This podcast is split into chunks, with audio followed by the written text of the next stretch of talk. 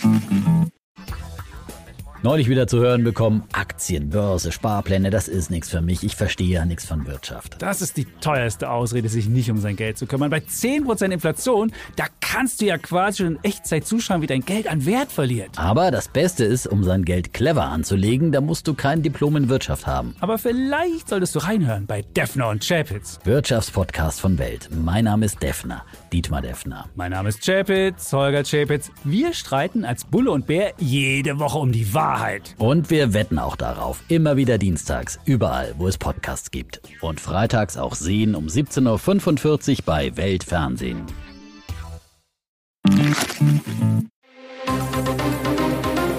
Das Bild News Update. Es ist Samstag, der 2. Dezember und das sind die Bild Topmeldungen. Unsere EM-Gegner stehen fest. Schottland, Ungarn, Schweiz.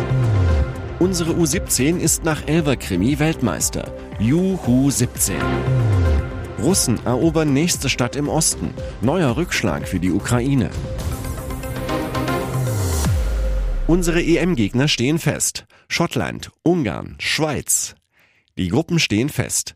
In Hamburg wurden die Gruppen für die Fußball-Europameisterschaft im nächsten Jahr ausgelost. Deutschland muss gegen Schottland, Ungarn und die Schweiz ran. Somit bestreitet Deutschland das Eröffnungsspiel am 14. Juni gegen Schottland in München. Fünf Tage später geht es in Stuttgart gegen Ungarn. Abschließend spielt Deutschland am 23. Juni in Frankfurt gegen die Schweiz. Die Hammergruppe der EM ist die Gruppe D. Holland, Österreich und Frankreich.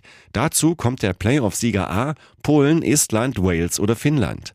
Auch die Gruppe B ist ein Leckerbissen, Spanien, Kroatien, Italien und Albanien. Unsere U17 ist nach Elfmeter-Krimi Weltmeister. Juhu 17. Wir sind Weltmeister. Unsere U17 holt bei der WM in Indonesien den Titel. Gegen Frankreich gibt es einen Triumph im Elfmeterschießen. Juhu 17. Almugera Kaba verwandelt den entscheidenden Elfmeter. Zuvor hatte unser Elfmeterheld Konstantin Heide wieder zugeschlagen. Der Keeper hält zwei Elfmeter, dazu fliegt ein Ding drüber. Es fängt richtig gut an.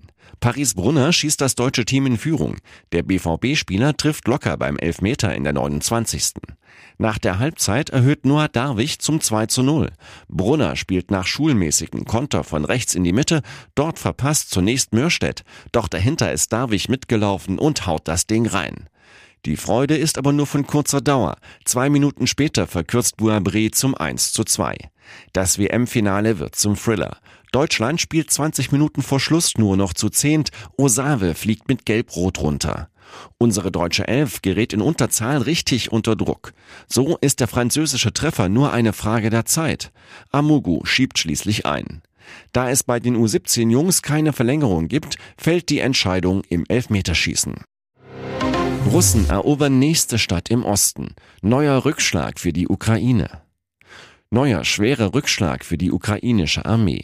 Russische Truppen haben im Osten der Ukraine eine weitere Stadt unter ihre Kontrolle gebracht. Seit dem 17. März 2022 war die ehemalige 11.000 Einwohnerstadt Mariinka stark umkämpft, nun nicht mehr. Bis zuletzt hielten die Ukrainer den westlichen Teil der Stadt, jetzt zogen sie sich offenbar komplett zurück. Russische Drohnenvideos vom Freitagmorgen zeigen, dass die ganze Stadt eingenommen wurde, denn am äußersten westlichen Stadtrand weht jetzt wie zum Beweis die russische Flagge. Das bedeutet, dass sich auch die letzten ukrainischen Soldaten zurückgezogen haben. Sie hatten bis zum bitteren Ende im Westen der Stadt ausgeharrt. Das Zentrum wurde bereits vor circa sechs Monaten unter russische Kontrolle gebracht. Der Verlust der Stadt kommt einer weiteren Katastrophe gleich.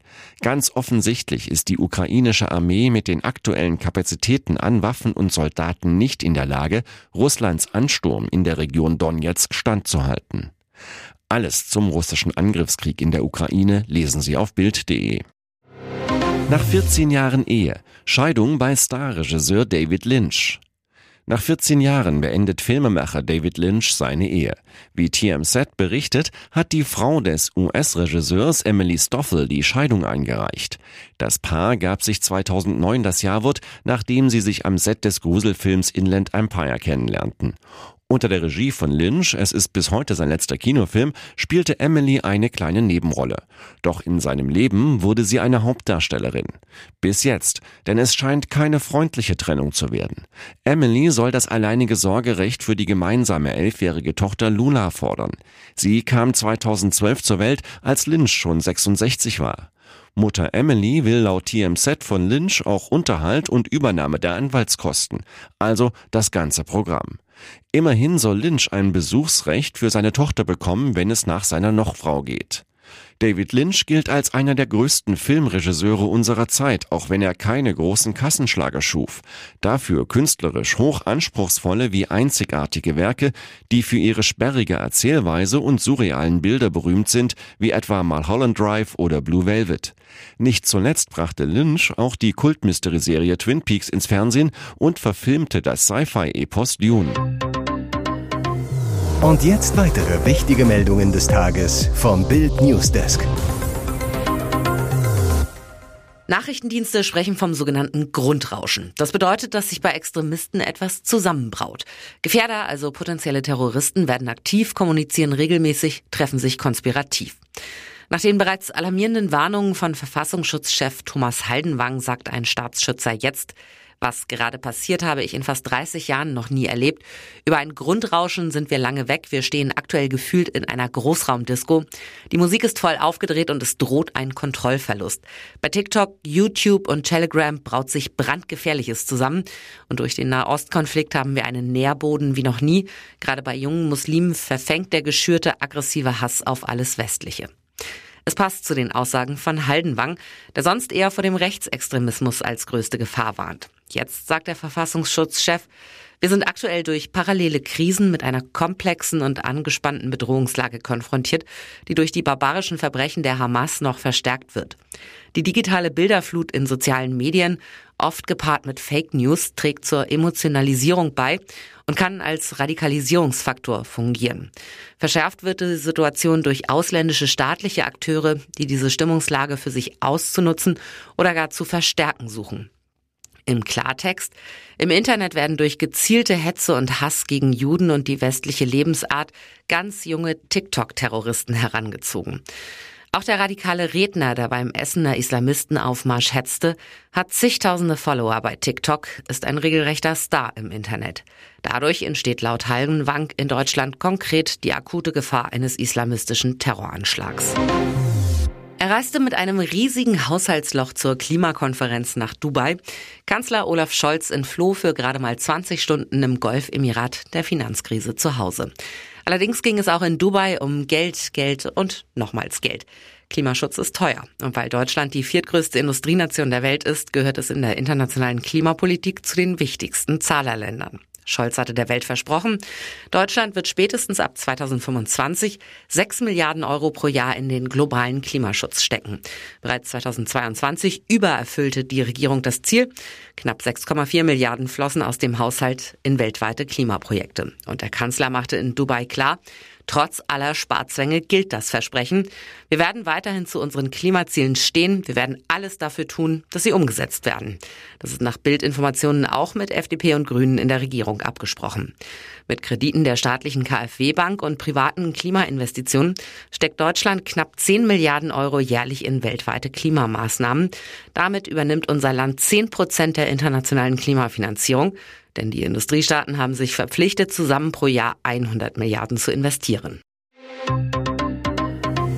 Ihr hört das Bild News Update mit weiteren Meldungen des Tages. Kommt noch vor Weihnachten ein Bürgergeldhammer? Die geplante Stützeerhöhung für mehr als 5 Millionen Empfänger steht auf der Kippe. Grund eine Forderung des Arbeitsmarkt- und sozialpolitischen Sprechers der FDP-Bundestagsfraktion Pascal Kober. Vor dem Hintergrund der Haushaltskrise hat er jetzt Arbeitsminister Hubertus Heil aufgefordert, die für 2024 geplante Erhöhung des Bürgergelds zu überprüfen. Im Klartext, die Inflation ist im November mit 3,2 Prozent auf den niedrigsten Stand seit Juni 2021 gefallen.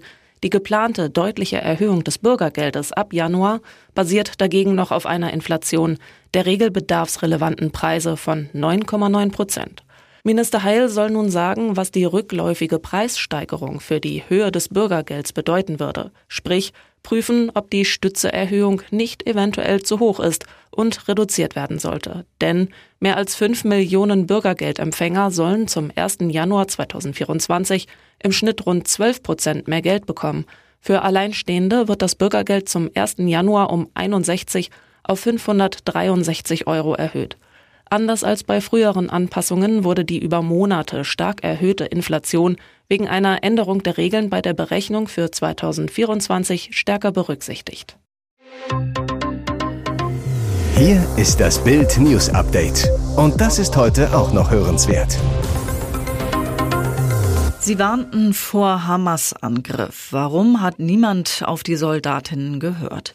New York Times erhebt schwere Vorwürfe. Hinweise auf einen geplanten Großangriff der Hamas-Terroristen lagen Israel laut eines Berichts der New York Times mehr als ein Jahr vor dem 7. Oktober vor. Demnach gab es einen umfassenden Austausch israelischer Behörden zu einem 40 Seiten langen Dokument, das einen Gefechtsplan der Hamas skizzierte. Dieser soll haargenau dem Angriff geähnelt haben, den die Islamisten aus dem Gazastreifen heraus dann tatsächlich ausführten, berichtete die US-Zeitung.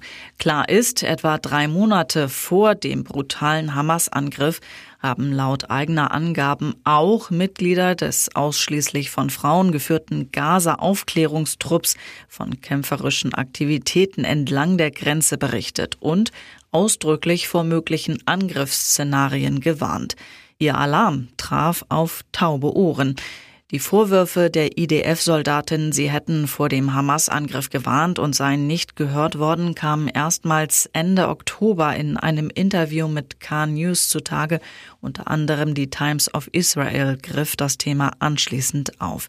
Die Soldatinnen der Überwachungseinheit meldeten vor dem Überfall regelmäßig an ihre Vorgesetzten, dass Übungen der Hamas-Kämpfer an der Grenze zu Israel stattfinden würden, die auffällig wären.